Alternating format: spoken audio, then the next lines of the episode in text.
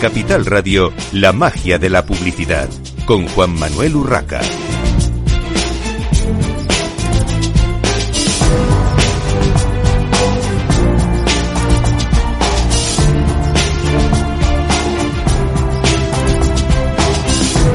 Bienvenidos un viernes más a la magia de la publicidad en Capital Radio. Les habla Juan Manuel Urraca. Hoy tenemos un programa especial, tenemos un programa eh, del sector turismo que hacemos desde el CaixaForum de Palma de Mallorca y que está patrocinado por la compañía Oracle.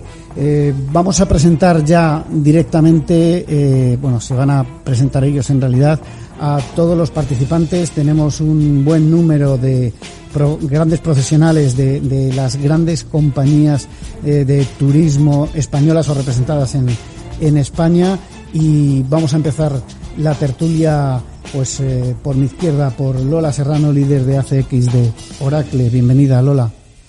Muy bien, muchas gracias eh, Juan Manuel. Un placer estar con todos vosotros aquí en Palma de Mallorca, que es eh, uno de los epicentros mundiales del, del turismo y, y, de lo que es eh, viajes. Hola Juan Manuel, bueno, Luis Roch, director general de experiencias y partnerships del Grupo Viajes El Corte Inglés y un placer de compartir mesa con tantos colegas y compañeros de profesión el día de hoy. Hola, buenos días Juan Manuel, soy Íñigo Nievas, soy el director corporativo de, de Digital Business del, de Barcelona Hotel Group y es un placer compartir con vosotros esta, esta mesa. Buenos días y muchas gracias por la invitación. Soy Jaume Montserrat, presidente del clúster de tecnologías de la información a la comunicación dedicadas al turismo Turistec. Hola, buenos días Juan Manuel, muchísimas gracias por la invitación. Como, como, como, han dicho el resto de compañeros, un auténtico placer participar en esta mesa. Mi nombre es Juan Campins y soy el VP de Digital Channels en Rio Hotels and Resorts. Hola, buenos días y muchas gracias también. Eh, soy Oscar Lobos, manager de negocio de Europa.com. Hola, buenos días y muchas gracias por la invitación. Eh, soy Gabriel Vergas y soy el director de Direct to Consumer de Vaya Príncipe. Muchas gracias, buenos días. Soy Ian Lipsey. Gracias, Juan Manuel, por la invitación del grupo TUI. Soy el responsable para las Islas Baleares, la península, Portugal y Andorra. Buenos días, soy Nacho Choa, eh, director de e-commerce, canales directos, web y contact center y marketing digital de performance en Iberostar. Y muchas gracias a Capital Radio y, encantado de, estar aquí con tantos compañeros y amigos. Buenos días, eh, yo soy Xavier Godoy eh, de Hotelbers. En Hotelbers trabajo como director de experiencia del cliente y automatización. Muchas gracias por la invitación y bueno, deseando empezar la tertulia. Bueno, la pregunta o el tema obligado, sobre todo después de estos dos años eh, tan raros, vamos a decir, que hemos pasado es preguntaros cómo está el sector, cómo eh, estáis viviendo este momento. No, no hablemos del, pasado, yo creo que mejor. Eh, y miremos hacia el futuro, contarnos un poco eh, qué previsiones tenéis para este resto de año 2022. ¿Quién se anima? me animo yo. Eh, yo trabajando en, turismo, es el, sector donde eh, siempre he estado, eh, siempre he creído que es uno de los mejores eh, en el que estar. todos hemos sufrido el COVID, pero en el mundo del turismo tan pronto te pegas un batacazo como rebotas de una manera increíble. Entonces, yo creo que ahora estamos en la fase de rebote. La pregunta es qué nos depara un poco el futuro. Bueno, por, la, por mi parte, Vaya Príncipe, eh, bueno, claramente había un rebote ¿no? En, en, la, en la demanda y las previsiones son buenas en general, creo que para todo el sector hotelero. En nuestro caso estamos principalmente enfocados en Caribe y al final, sobre todo el mercado estadounidense ha sido muy potente eh, y lo ha aguantado bastante bien. Eh, creo que sí que hay un shift, ¿vale? De, al consumidor final a tener una relación más directa con el cliente y con la, con la marca después de la pandemia. Eh, y, pero bueno, eh, al final también tenemos los riesgos inflacionarios, geopolíticos que están ahí presentes y todo eso tiene un peso. Entonces es un poco difícil de predecir, pero por ahora eh, va bastante bien. Íñigo. Yo creo que estamos, buenos días, yo creo que estamos viviendo ahora mismo unos momentos excepcionales gracias a este consumidor que tenía muchas ganas después de estos años duros de salir, de, explosionar, estamos viendo un momento de explosionar a, pesar de toda la incertidumbre bélica, inflación, etcétera, etcétera. Esto es lo que estamos viendo en la primera, la primera parte del año. Eh, sin duda, a partir de septiembre-octubre, pues esta incertidumbre, estos efectos o impactos que puede tener la parte bélica, pues realmente nos genera esa incertidumbre que no sabemos cómo, cuál será el comportamiento del consumidor. Ian. Sí, nosotros como el, grupo TUI, pues estamos esperando llegar a unos números muy parecidos a lo que eran en 2019 y cuando miramos un poco atrás en la pandemia, los, expertos pues comentaban que a lo mejor el turismo volverá en 2023, 24, 25.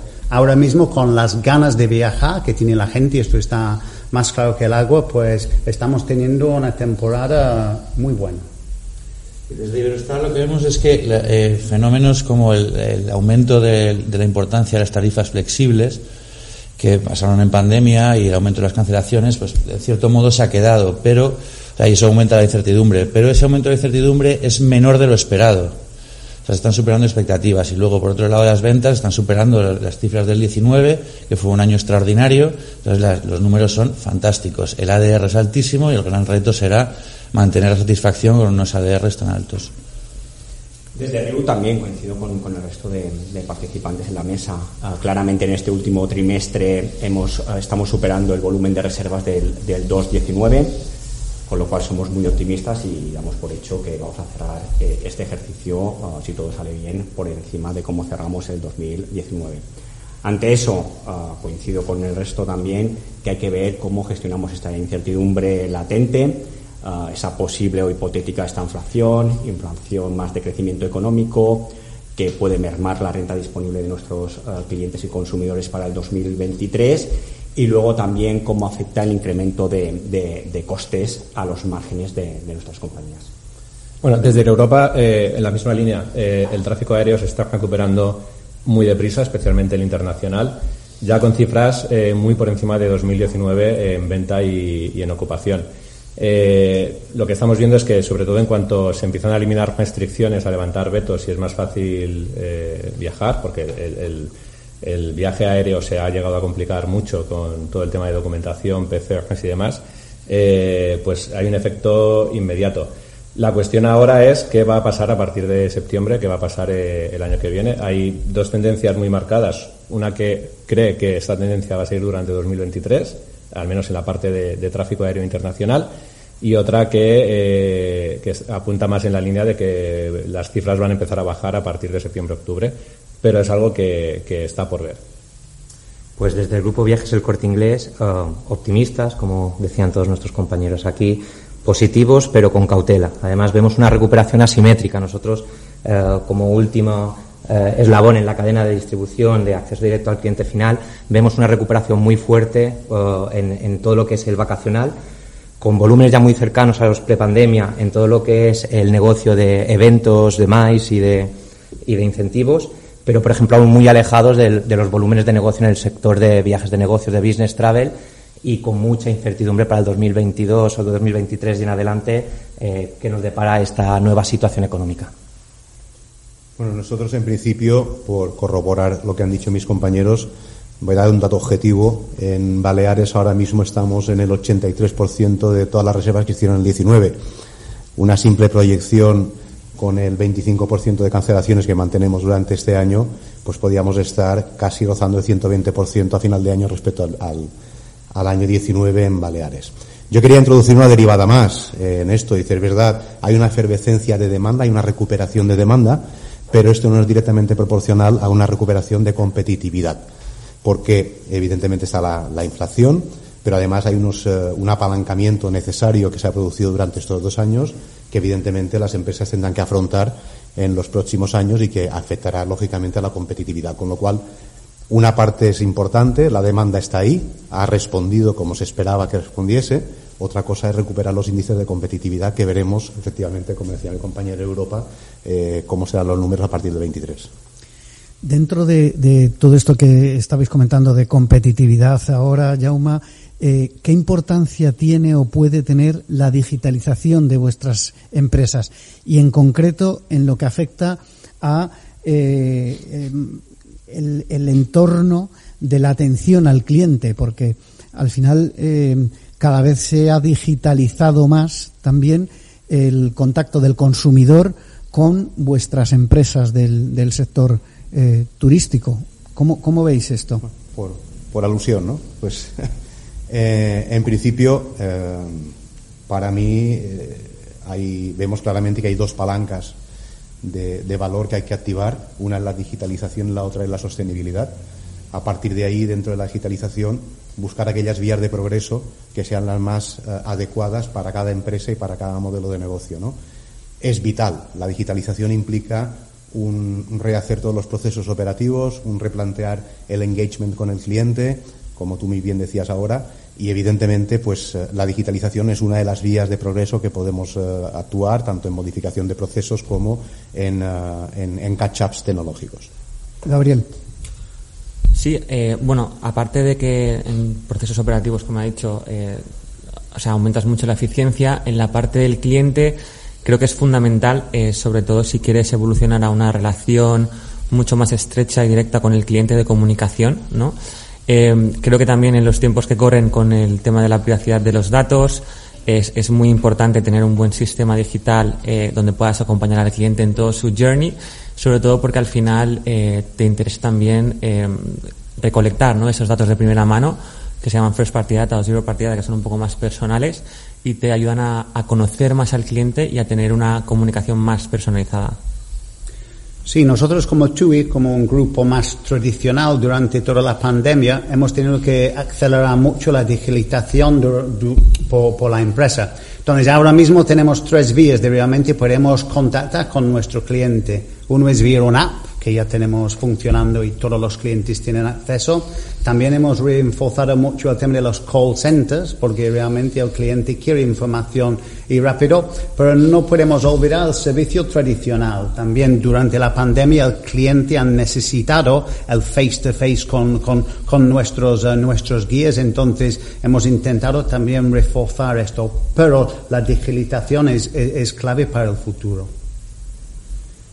Pues nada, o sea, en los últimos dos, tres años lo que sí que hemos visto es uh, un aumento masivo de la necesidad que tiene el cliente de contactar con nosotros, ¿de acuerdo? Contacta de manera directa, uh, contacta a través de distintos canales, web, app, chat, uh, contact center, email, contactando directamente con el hotel y el cliente se ha convertido o ha acelerado o se ha acelerado a un, a, un, cliente multicanal, ¿vale?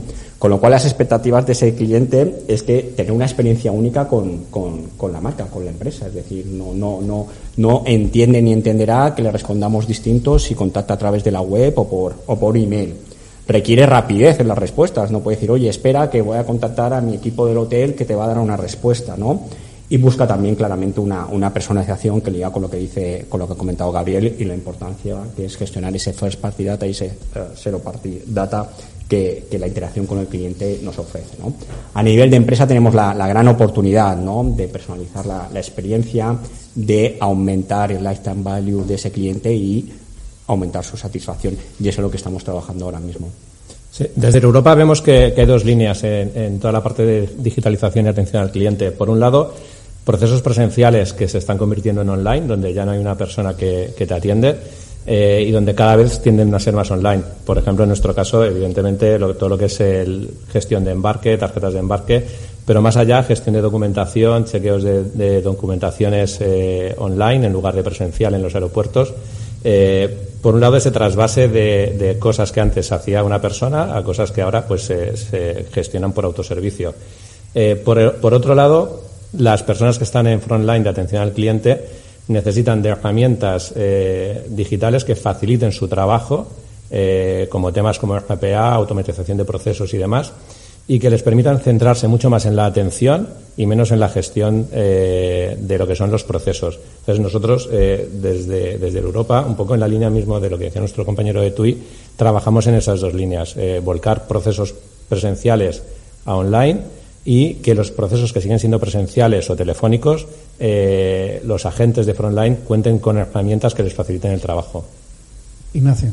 Sí, eh, yo desde que llegué a Iberostar eh, aposté por el contact center, por los contact centers, eh, al ver que em, cuando intervenían personas en los procesos de comparación y compra subía el ticket medio, aumentaba la satisfacción y además pues la experiencia era más agradable gracias al shortlisting que hacían los agentes. Sin embargo, eh, para que esto se pueda hacer bien eh, era es necesaria tecnología. Hemos implementado una centralita única que une los cuatro centros que tenemos eh, y que y hace que bueno que se puedan optimizar como si fuera uno solo y, y generar eficiencias. Pero además es fundamental que esté conectada esa centralita única con el, con el CRM. Esperamos que, en el futuro también eh, el, CRM sea accesible desde las recepciones, de manera que los recepcionistas sepan lo que ha pasado previamente en el proceso.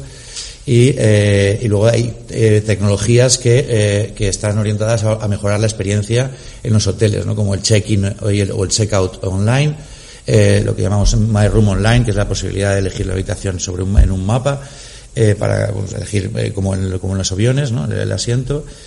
Y, eh, em, y luego, eh, por otro lado, em, es fundamental eh, la búsqueda de coherencia entre la web y, la app y también estamos investigando la implementación de chats, WhatsApp, chatbots, etcétera, para, para mejorar la experiencia. Eh, desde Hotelverse yo voy a añadir un poco otro, otro punto de vista. Nosotros somos eh, business to business. ¿Qué quiere decir esto? Que nuestros clientes eh, a los que damos atención son agencias, eh, son otros equipos de operaciones de turoperadores, son hoteles. Entonces es un, es un cliente eh, profesional. no voy a profundizar más en la importancia de invertir en en chatbots, en, en voicebots, en, en, fomentar el, autoservicio. Eh, lo hemos eh, abarcado muy bien. Eh, yo quiero poner el foco en el, factor humano, ¿no? El factor humano tanto de cara al cliente externo, es decir, la experiencia que tiene que recibir el cliente externo cuando habla con un bot tiene que ser humana. Al final a mí me gusta hablar de los bots como la suma del mejor conocimiento que tenemos en la casa y de la mejor actitud eh, de servicio eh, que existen en nuestros equipos de, de, soporte y atención al cliente. Entonces eso se tiene que transmitir, es muy importante que se transmita al cliente externo. Pero también tenemos que poner el foco en el cliente interno, en nuestros equipos de operaciones.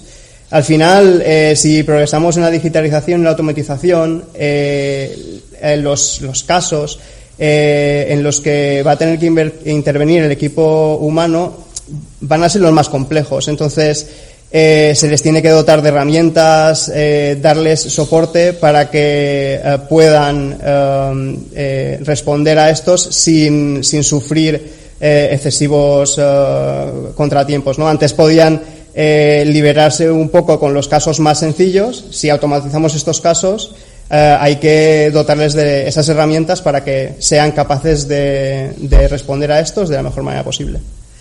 Lola, desde Oracle, porque eh, ellos están hablando eh, desde su punto de vista de negocio, lógicamente, desde sus áreas eh, y desde cómo mm, tienen que trabajar con los clientes, pero la parte tecnológica, ¿cómo la veis vosotros? Eh, a ver, realmente han comentado pues lo que vemos como tendencia, o sea, nosotros como proveedor de tecnología lo que vemos es la demanda que tenemos globalmente y los casos de referencia que trabajamos mundialmente en esta industria y como bien han comentado, pues todo lo que es automatización de procesos obviamente es imprescindible porque si no, con, los, eh, con la inflación y con el encarecimiento de, de la financiación eh, no se van a poder asumir, aunque estés creciendo, eh, nos vamos a comer los márgenes y ahí la tecnología ayuda. Lo que vemos por aportar, aunque han dicho ya el tema del dato, o sea, el dato eh, no solamente es el dato, es el modelo de datos, eh, la inteligencia que le aplicas al dato y el uso que puedes hacer para esa personalización de la mejor acción en el mejor, momento. Vamos a la micropersonalización. Ya no vamos a la segmentación por un núcleo o por un tipo de segmento, vamos a la hiperpersonalización del individuo eh, incluso en el momento, en tiempo real, eh, no nos comportamos igual el fin de semana que entre semana.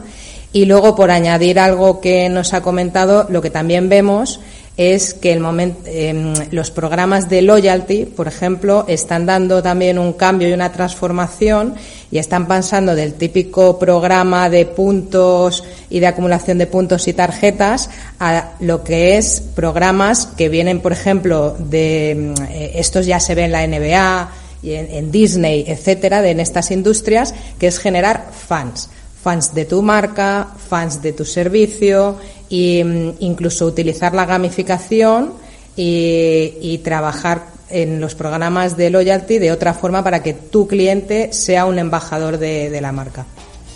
Bueno, eh, terminamos este primer bloque porque necesitamos hacer una pequeña pausa para la publicidad. Enseguida continuamos en la magia de la publicidad en Capital Radio.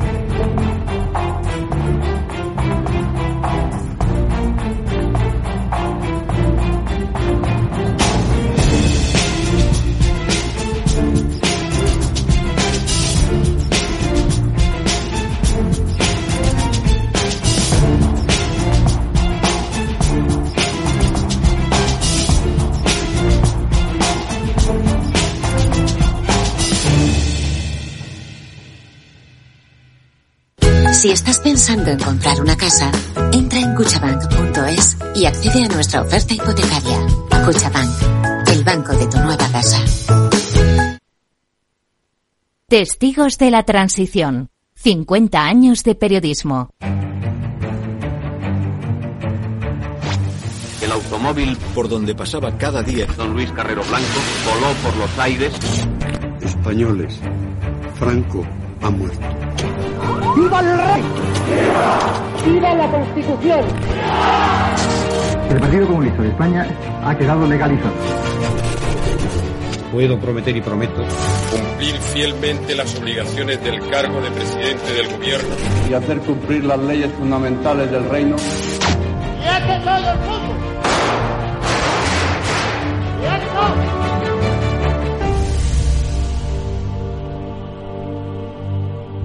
Todos los miércoles a medianoche en Capital Radio. Un encuentro con los periodistas que vivieron la historia en primera persona. Esto te estás perdiendo si no escuchas a Rocío Arbiza en Mercado Abierto. Alberto Roldán, director de inversiones de Metagestión. La revisión a la baja del crecimiento en España no ha sido gratuita ni lo va a ser. Eh, y además es una economía que va a decrecer en términos reales durante un periodo de tiempo muy largo y eso va a dañar mucho los, los, pilares de crecimiento de la economía española porque además queremos que no se están tomando ni las mejores decisiones de inversión en un país que, que sigue teniendo una muy fuerte presión fiscal, con un fuerte déficit público. La deuda sobre PIB en España se va a mantener por encima del 110% en los próximos cinco años. Y no hay nada que remedie eso. Nada va a cambiar. Con estas condicionantes no podemos estar invertidos en bancos es que somos muy contrarian a la gente que ahora defiende a capa y espada que los primeros 100 puntos básicos de subida en tipos de interés se lo llevan los bancos en vena. A mí es que me parece un discurso del yonki. Mercado Abierto con Rocío Arbiza. Capital Radio.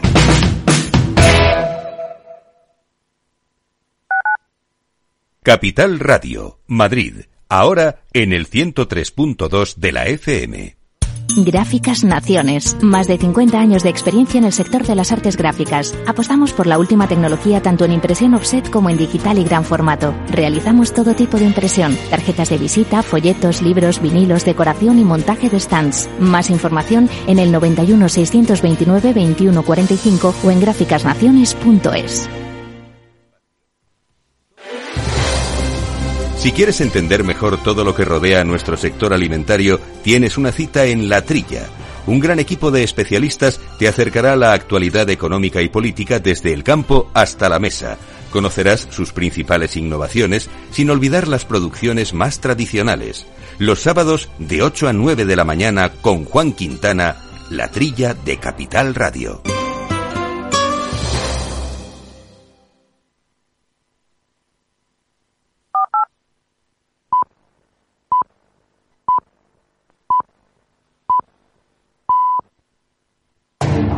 La magia de la publicidad con Juan Manuel Urraca. Continuamos en esta mañana de viernes en la magia de la publicidad en Capital Radio, en nuestro especial sectorial de turismo desde CaixaForum de Palma de Mallorca y, como decía al principio del programa, con un montón de buenos profesionales de grandes eh, compañías eh, turísticas eh, representadas, españolas o representadas en, en España. Eh, seguimos hablando eh, pues de algo tan importante como es la eh, fidelización del cliente, las estrategias para que esa, ese customer experience, esa experiencia que el cliente tiene en las empresas pueda ser la mejor posible y que entiendo que como en todos los sectores es un reto también para, para el turismo. ¿Cómo vivís y cómo se puede mejorar esa experiencia de los clientes desde vuestras empresas, eh, Íñigo? Eh, buenos días. Bueno, pues yo creo que creo que el programa de fidelización es algo muy tradicional. Llevamos eh, años utilizando el programa de fidelización, pero sobre todo mucho para puntos, rewards, etcétera, etcétera, algún detalle en los hoteles.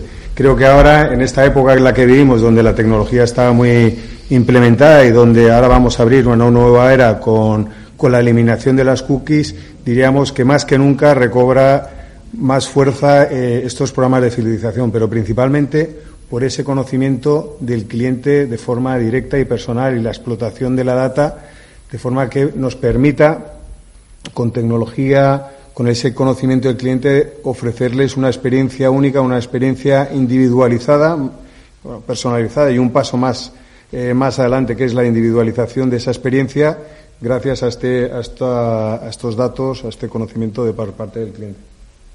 Sí, desde, desde, el Grupo Viajes Corte Inglés también pensamos que, que, la fidelización ya no es solo un programa de puntos, es al final es la experiencia, es cómo el cliente accede a la información, cómo la consume, el proceso de compra, el acompañamiento antes, durante, después del viaje y más si pensamos que somos un sector que vendemos experiencias.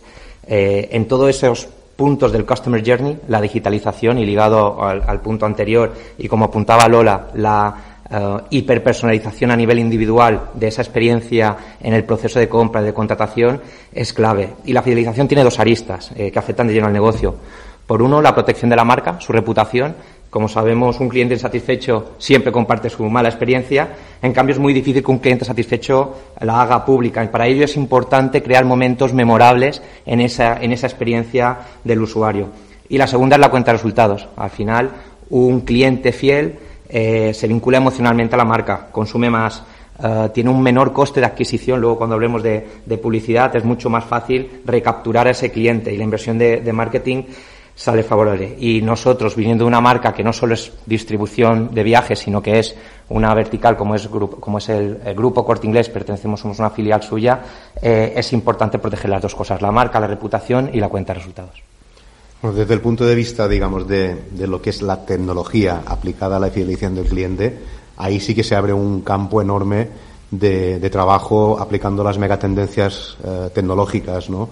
Como son la inteligencia artificial, el machine learning, el IoT. Eh, la combinación de estos factores, eh, yo creo que va a revolucionar la forma en que tenemos de entender al cliente, eh, cómo crear esas nuevas experiencias y cómo adaptarnos, sobre todo, al turismo que vendrá a un turista que va a cambiar radicalmente sus, sus, expectativas, que no va a querer ser tan dirigido, que va a querer elegir mucho mejor y nos obligará desde el punto de vista de fidelización a conocerlo mucho mejor. Y ahí la tecnología tiene un punto fundamental. Bueno, yo coincido completamente con Íñigo. Creo que me ha robado la respuesta, es exactamente la misma, pero sí, que obviamente el coste de adquisición de un cliente fidelizado es, es menor, ¿no? Eh, pero creo que hay algo más importante, que es lo que se mencionaba, que es que hoy en día con eh, todo el tema de la privacidad y demás, eh, la única manera de interactuar y de crear ese value exchange de datos personales eh, es a través de un programa de, de, fidelización donde usando la gamificación, por ejemplo, puedes explotar lo que llamamos el cero party data, que en realidad es datos más personales del cliente que solo te dan a, a cambio de algo. Eh, y que realmente te ayudan a perfilarlo muy bien y tener esa comunicación eh, realmente uno a uno con ese cliente. Ian. Sí, yo quiero dar dos respuestas referente a la, la pregunta. Nosotros como TUI obviamente somos un tour operador muy grande. Y cuando empezaba la pandemia en marzo de 2020, nosotros tuvimos 220.000 clientes que estaban de vacaciones con nosotros en cruceros, esquiando, en playa o donde sea. Y cada uno de los 220.000 clientes devolvemos a sus casas. Entonces, espero con esto hemos fidelizado muchos clientes, porque todos sabemos la gente que van con Dynamic Packaging, con low cost, no tienen este trato como, como da un tour operador como nosotros. ¿Cómo podemos fidelizar en el futuro? Obviamente la marca. Nosotros tenemos una marca muy potente a nivel, a nivel mundial también ofreciendo diferentes tipos de productos que son exclusivos o son de conceptos, cosas que nosotros tenemos trabajando con nuestros partners, eh, los hoteleros, que nadie más puede, puede reservar. Y al final también con el servicio. Nosotros tenemos que diferenciarnos con el servicio hacia el cliente. Entonces, estos son valores para mí de lo que es un gran tour operador y intentaremos hacer estas cosas. Bueno, desde Europa, evidentemente, eh, creemos que la parte del programa de civilización es fundamental y aporta un gran número de clientes y, gran parte de los ingresos de, la compañía y de, y de ventas. Eso es una parte fundamental. Pero más allá de eso, la pregunta sería, realmente, ¿cuántos clientes fieles tenemos que no están en el programa de civilización? Y llegar a entender por qué son clientes fieles, por qué vuelan con nosotros y por qué nos eligen. Y todo eso ha llevado aún más a, un mundo cada vez más microsegmentado, donde la motivación de esos clientes, pues cada vez es muchísimo más particular y más diferente la de un cliente a otro, y donde hacer segmentos tradicionales de cliente cada vez es más complicado. Ahí la digitalización, toda la parte de personalización y de poder analizar los customer journey de los clientes y entender para cada cliente qué es lo que más valora de la experiencia con, con nosotros, es la palanca que nos permite luego eh, fidelizar a, los clientes. Yo voy a empezar por algo muy básico, ¿no? Y es eh, que la fidelización en nuestro caso nace por la experiencia positiva de nuestros clientes en nuestros hoteles, ¿no? Sin esa experiencia positiva es muy complicado eh, fidelizar al cliente. En Riu tenemos la gran fortuna de que mm, cumplimos las expectativas o incluso superamos las expectativas de nuestros clientes, lo cual eh, genera clientes satisfechos y eso nos va, nos va a llevar a clientes repetidores. ¿no? El programa de fidelización ya tiene casi 25 años o va a cumplir 25 años recientemente. Tenemos 4,1 millones de, de, clientes en el, en el, en el programa eh, de fidelización y, la idea que tenemos ahora mismo es buscar esa personalización en el, en el servicio ¿no? y que esa personalización sea transversal tanto en los canales digitales como en la experiencia de nuestro cliente en el hotel. Yo os lanzaría aquí una, una, pregunta, porque estáis hablando de fidelización, estáis hablando también de personalización. ¿Están preparadas vuestras compañías a nivel de herramientas para llegar a esa personalización eh, one to one?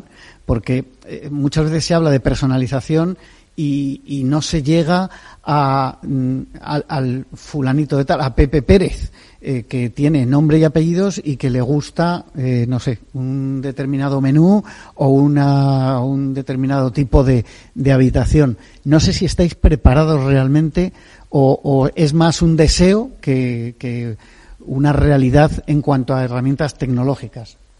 Me plantearía si es necesario. Eh, como dicen los catalanes, si cal, ¿no? Eh, porque eh, yo prefiero un Four Seasons no personalizado que pensión la flauta personalizada. ¿no? y hay veces que, a lo mejor estamos excediéndonos en, el, en la obsesión por ser en esencia customer centristas cuando realmente tenemos unos, unos hoteles o unos productos que son diferentes a los demás y que mm, hacen que no sea necesario porque no vendimos un commodity. Otra cosa es que, tengamos que ser más customer centristas o, o tratar de adaptar las propuestas de valor a los diferentes segmentos, etcétera. Pero antes de obsesionarse, yo me plantearía en qué medida eh, es, es, necesario para nuestras compañías y, y, y, en caso de que sea necesario, ver si queremos recorrer ese camino o invertir más en la diferenciación de nuestros productos.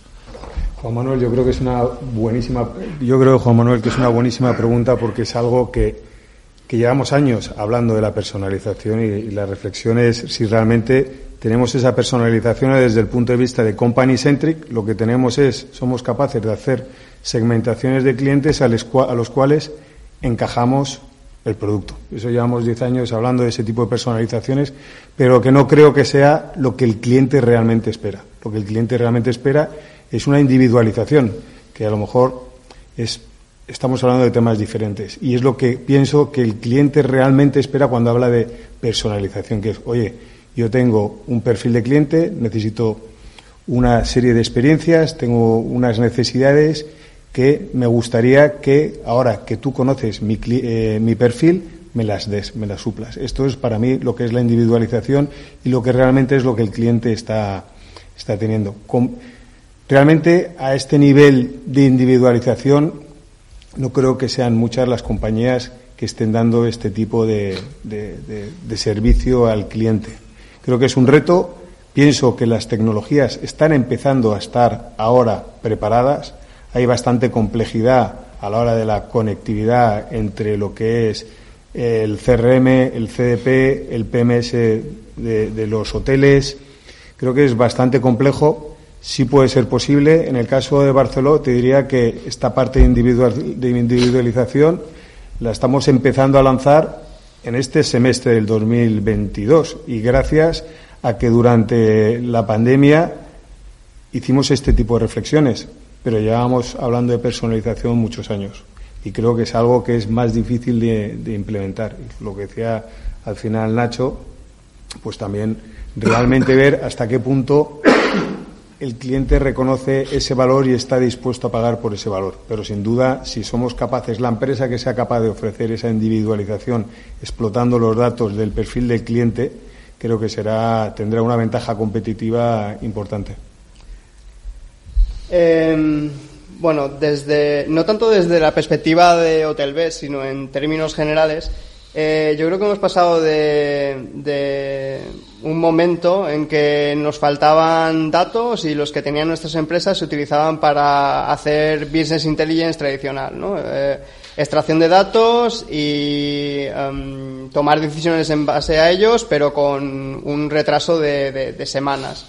Eh, Ahora creo que tenemos gran cantidad. Creo que em, la existencia de em, herramientas como eh, data warehouses eh, en, cloud pues dan mucha más eh, flexibilidad para todo lo que es la ingesta de datos y la em, el almacenamiento de esos datos en, gran cantidad. Creo que ahora el, el, reto está en, en cómo activarlos, en cómo explotarlos de una forma eh, escalable. ¿vale? Eh, y también eh, haría un más uno a, lo que ha comentado Nacho antes.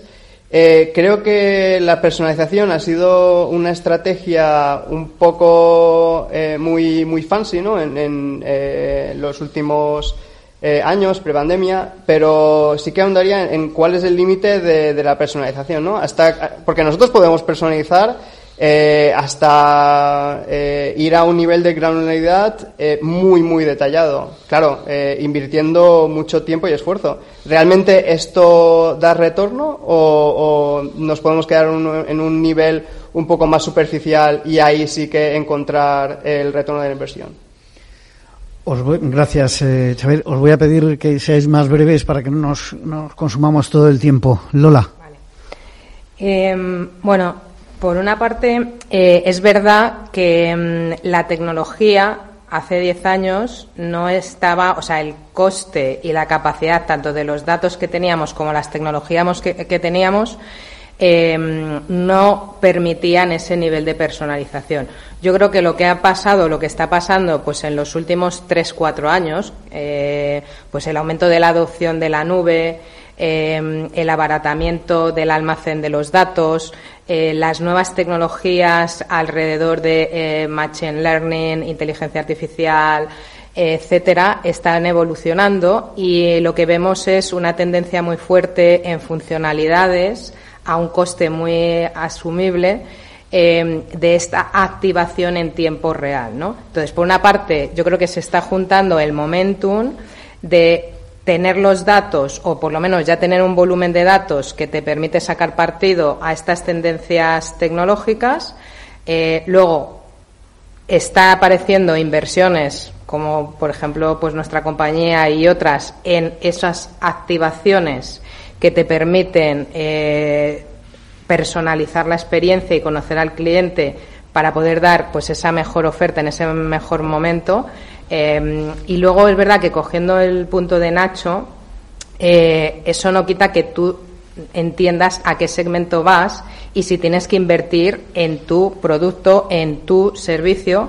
Eh, ahí un poco el reto es, vale, tú te vas al Four Season, pero a lo mejor lo que quieres Four Season es que vayas cuatro veces al año. Y la pregunta es, ¿cómo lo vas a hacer? ¿Cómo lo vas a proponer? ¿Y cómo vas a conseguir que en vez de que venga una vez al Four Season, vaya cuatro? ¿Cómo lo vas a pagar? Bueno, a lo mejor lo puedo pagar, pero... Bueno, eh, en este punto me gustaría introducir algo que eh, suele pasar en todos los sectores también, eh, sobre todo desde hace muchos años se habla mucho de innovación. es una palabra ya un poco manida, pero es verdad que en casi todos los sectores, y entiendo que en turismo también, hay que seguir innovando y hay que seguir innovando para mantener a ese cliente, para captar nuevos y también una cosa que entiendo que en vuestras empresas como mínimo lo tenéis en, en, algún área importante de vuestros objetivos, que es competir con el entorno. Porque eh, se habla mucho de que en España tenemos la suerte de atraer de una forma fácil al turismo, pero también es verdad que tenemos un entorno mmm, también cada vez más eh, competitivo eh, y que, bueno, pues que, está ahí. ¿Qué tiene que hacer el sector del turismo en España para ser innovadores y competitivos con su entorno, ya no solo internamente? Primero, me gustaría lo que definir lo que yo entiendo por innovar, por innovar, ¿no? Porque a veces todo el mundo habla de, de innovar. Para mí, innovar significa sacar algo al mercado que genere valor a la empresa o la organización, ¿vale? Uh, respondiendo a tu pregunta, ¿qué es lo que necesitamos? Uh, primero es uh, un un, la innovación no se improvisa, ¿vale? Es decir, tener un plan de qué quieres innovar, cómo y cuándo. Eh, tener una visión uh, cliente céntrica, es decir, observar qué es lo que necesita el cliente, ¿no? qué necesidades tengo que cubrir para ese nuevo cliente. Apoyos claros de, alta, de alta dirección, ¿no? Y luego, pues, intentar adoptar metodolog metodologías agile, ¿no? Es decir, no intentar hacerlo todo de golpe, ¿no? sino con pequeños experimentos. Yo creo que RIU, en muchas ocasiones, se tiene a RIU como una empresa poco innovadora. Yo os voy a dar tres claros ejemplos de innovaciones que hemos hecho en los últimos años. ¿no? Primero, la expansión internacional, es decir, hace poco abrimos un hotel en, en Senegal, es decir, somos la primera cadena internacional que abrimos un hotel en, en Senegal. ¿vale? eh, el concepto de Riu Parties, de acuerdo que son fiestas temáticas que estamos uh, lanzando en determinados destinos que nos ayuda a atraer targets nuevos, ¿no?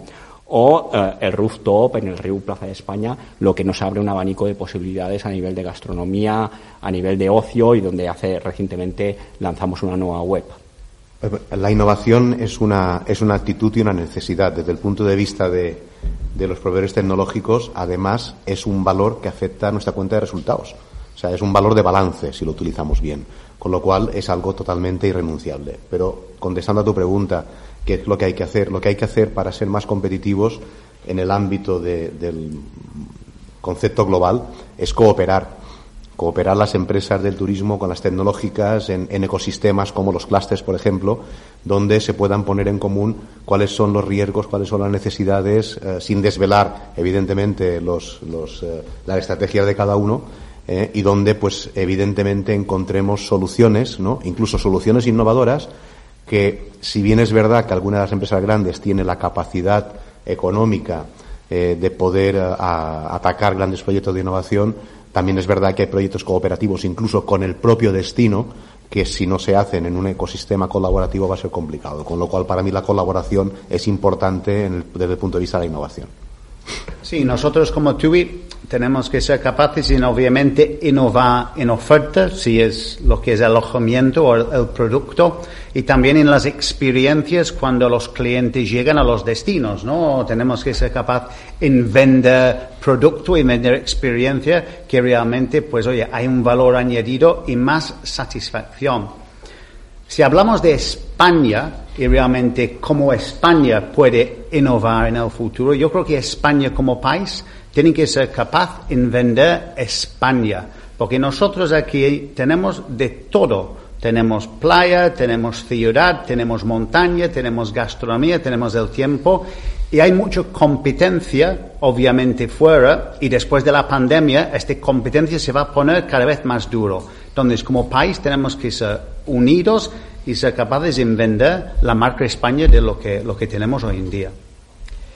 En, en Hotelbeds, eh, yo creo que lo que tenemos claro es que la innovación no es el, el trabajo ni el objetivo de un solo departamento, sino eh, sobre lo que ha comentado Jaume de Turistec, eh, en la cooperación, la, innovación tiene que ser el trabajo de toda la empresa, desde el primer hasta el último empleado, a todos los niveles. Eh, pero claro, el reto está en cómo, cómo gestionas esto, cómo coordinas esto para, para que añada valor. Esto es lo que no es, no es sencillo. Sí, eh, yo el, el, el, la innovación, en, en, innovación, perdón, hay, hay eh, creo que una manera de verlo, que hay una frase creo que es de Jeff Bezos que dice, eh, todo el mundo está obsesionado con, con, lo que cambia para adaptarse a ese cambio y a mí lo que me obsesiona es lo que permanece, ¿no? Y, en el caso suyo, pues que la gente va a querer seguir comprando, tener buen surtido para elegir, buenos precios y luego un buen servicio, ¿no? Y eso es Amazon. Luego la tecnología como que es secundario, ¿no? Y en nuestro caso, yo creo que hay que ver qué es lo que permanece, que la gente va a querer seguir comprando de una manera tranquila, relajada, que porque ahora mismo hay un nivel de ansiedad alto en la compra con los cambios de precios, las posibilidades de cancelación de, y demás. Entonces, la innovación tiene que orientar orientada en el proceso de compra y comparación a reducir la ansiedad. Eso, pues, hemos hablado antes de, de la intervención de personas y de otras y otras maneras de hacerlo. Y después, una vez llegan al hotel, eh, pues creo que hay que innovar en las propuestas de valor y aquí sí, bien, en cierto modo me contradigo, eh, eh, entra en juego la personalización o la adaptación de las propuestas de valor a los diferentes públicos objetivos. ¿no? Y para eso es, la tecnología puede jugar un papel, para hacer llegar esas propuestas de valor mejor. Y eh, en, en, esa medida que tengan experiencias eh, diferentes y, y, y, bueno, y que superen expectativas, pues, pues podrán repetir. Bueno, desde, desde Europa y, y, más concretamente quizás desde el área de, de .com, eh, lo primero que, valoramos es cuál es la necesidad. Es decir, primero tiene que haber una necesidad de negocio o una necesidad por parte del cliente para que surja esa, innovación. Y lo siguiente es cómo en una empresa, que no es una empresa tecnológica, es una compañía aérea, eh, puedes generar esa, esa innovación. Mm, lo que hemos hecho nosotros es al final mm, pensar qué es lo que aportamos. Pues tenemos millones de clientes y multitud de touch points, donde muchos partners y muchas empresas eh, quieren trabajar con nosotros en, en, experimentos o quieren trabajar con nosotros como piloto para probar nuevas tecnologías, como pueden ser el embarque biométrico, eh, digitalización de documentos que comentaba antes, que cuando hagas el check-in con la cámara de tu teléfono puedas escanear tu pasaporte, eh, distribución de billetes a través de NFTs, que es un proyecto que acabamos de, de empezar. Entonces, tenemos muchas eh, posibilidades de colaborar con empresas eh, con unos costes muy razonables, eh, utilizando nuestra compañía como piloto para esas experiencias. Entonces, es la forma de, encontrar eh, drivers de crecimiento que, aporten ventajas al negocio desde una compañía que no es tradicionalmente una compañía tecnológica. Y es un poco la forma en la que, en la que hemos abordado ese camino de innovación. Sí, yo creo que la, la innovación básicamente es escuchar al cliente. Um, o sea, es decir, a veces nos enfocamos en nuestros propios equipos y lo que nosotros creemos, o sea, la cámara nos enfoca a nosotros y, y hacemos lo que creemos que hay que hacer. Eh, y claro, si todo el mundo se enfoca a sí mismo, en realidad no estás prestando atención a lo que realmente el cliente demanda sobre tu producto y cómo lo quiere evolucionar. Por lo tanto, es un cambio de mentalidad donde tiene, todos los equipos se tienen que enfocar y poner la, la cámara mirando al cliente y luego saber trasladarlo a una metodología de trabajo, como ha dicho Juan Campins, Uh, donde vas haciendo incrementos uh, menores, ¿no? En metodologías Agile, por ejemplo, y sobre todo algo que siempre falla es que no se mide. Entonces, la medición de, de ese primer producto es crucial para ver si continúas o falla. Quería introducir, eh, se nos va acabando el tiempo, pido de nuevo brevedad.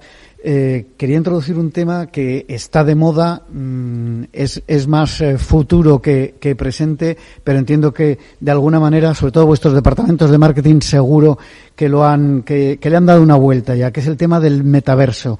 ¿Qué posibilidades ofrece a medio plazo en vuestro negocio? ¿Llegaremos realmente a comprar productos de turismo y viajes en ese mundo virtual que, bueno, de experiencia hasta lo que hay ahora mismo tiene muy, muy poco de satisfactorio.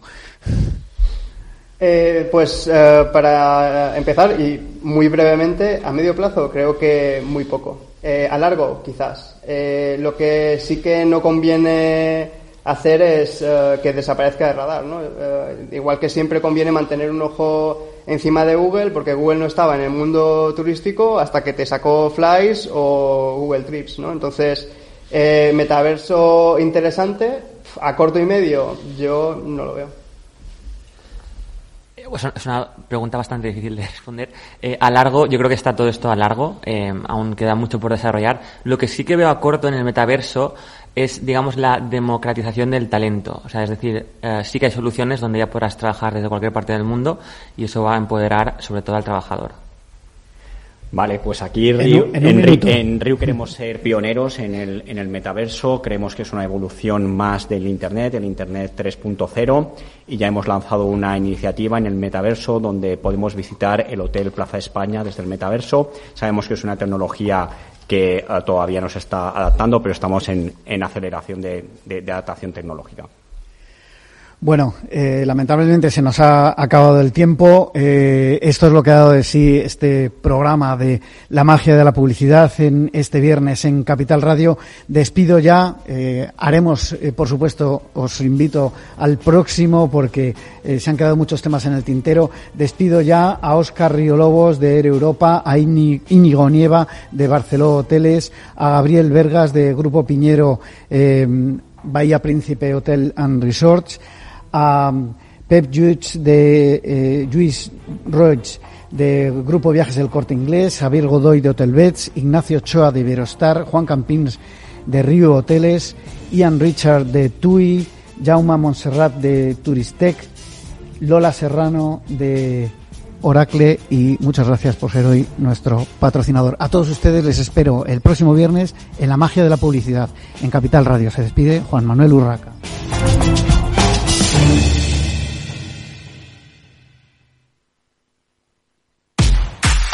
Tanto tienes, tanto pierdes. Hay imprevistos que lo cambian todo y los riesgos están ahí siempre, como el saneamiento, la pérdida de crías o las enfermedades del ganado. Por eso necesitas un buen seguro pecuario que garantice tu tranquilidad. Contrata ahora tu seguro de vacuno. Agroseguro. Trabaja sobre seguro. Capital Radio Madrid 103.2. Nueva frecuencia. Nuevo sonido. Disfruta de la mejor cocina gallega en Montes de Galicia. Todo un clásico moderno en el barrio de Salamanca. Disfruta de la variada dieta atlántica, de las mejores carnes y pescados tratados con respeto y transparencia y regados con una de las mejores bodegas de la zona. En grupo, en familia o en pareja, Montes de Galicia te ofrece el espacio perfecto en cada ocasión. Todos los viernes a la una de la tarde en Capital Radio tienes una cita con Humanos en la Oficina, el programa de radio más divertido y de mayor influencia en el mundo del capital humano, donde las empresas y organizaciones dan voz al talento que trabaja día a día en la oficina. Un formato pionero creado por el galardonado speaker internacional Miguel Ángel Pérez Laguna.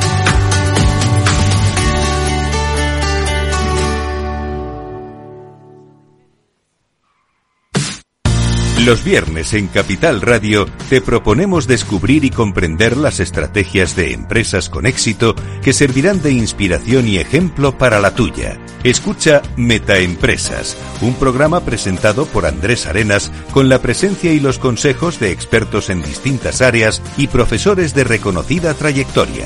Todos los viernes a las siete y media de la tarde, Metaempresas, Capital Radio.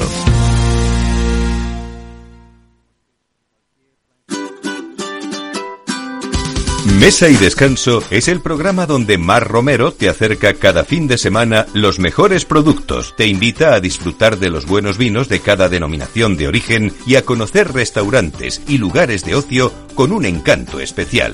Mesa y Descanso, los domingos a las 13 horas, aquí en Capital Radio.